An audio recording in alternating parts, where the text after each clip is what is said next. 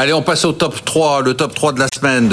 Virginie Robert en 1, 11,8%. Louis de Montalembert en 2, 9,7%. Et pourtant, vous aviez euh, vendu une valeur qui a connu une OPA. Bravo d'ailleurs quand même, parce que euh, j'imagine que vous l'avez vous encore en portefeuille. C'était Believe. vous me J'ai fait un nettoyage de portefeuille qui Ouais, un peu malheureux en début d'année. Et. Pascal Séville, 8,2%. Est-ce que je peux avoir un jingle euh, un peu stressant?